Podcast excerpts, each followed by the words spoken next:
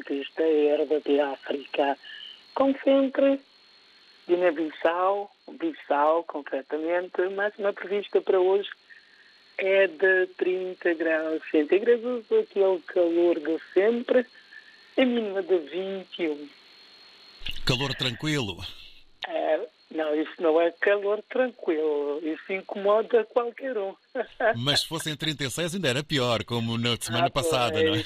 Pois, Em termos de atualidade, com muita pena e lamentavelmente estamos a dar esta informação.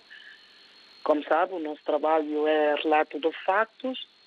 Temos também que relatar este facto, é que os sindicatos dos setores da saúde e educação iniciaram hoje a greve de cinco dias. Ao todo são 11 pontos em reivindicação.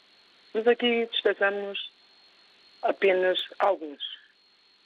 O Sindicato de Saúde está a exigir, entre outros, reinte- aliás, reintegração e recenseamento dos técnicos, novos ingressos, excluídos no sistema da saúde pública.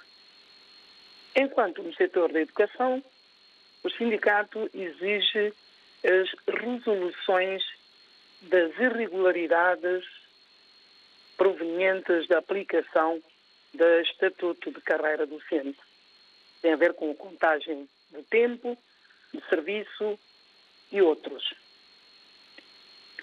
2014 e 2015 é o último ano letivo que as escolas públicas da Guiné-Bissau funcionam sem sobressalto.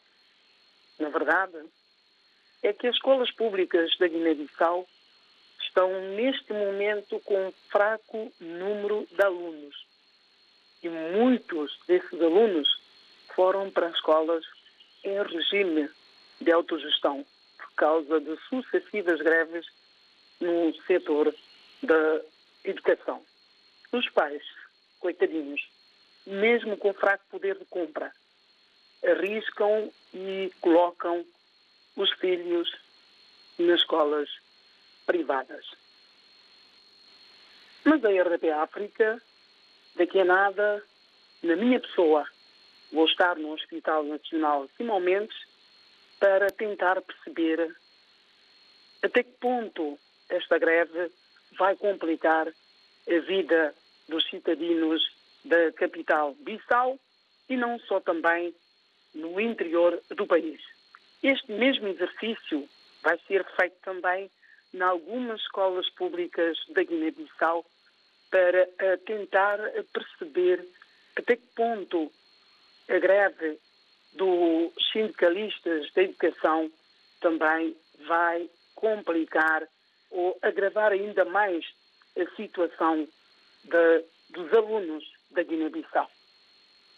A diretora regional do Fundo das Nações Unidas para a População inicia hoje uma visita de cinco dias a Guiné-Bissau. Dentre os vários encontros previstos, está agendada uma audiência com o chefe do governo, Nuno Gomes eh, Nabian. Após o encontro, está previsto também uma conferência de imprensa sobre a visita da diretora do UNFPA a Guiné-Bissau. Como sempre, a RDP África vai estar neste encontro com o PM e consequente conferência de imprensa para relatar com mais precisão os objetivos da vinda da diretora da UNFPA a Bissau. E claro, David, haverá mais assuntos a marcarem a atualidade. Estamos aqui para seguir e partilhar com a nossa rede de ouvintes espalhados pelo mundo fora.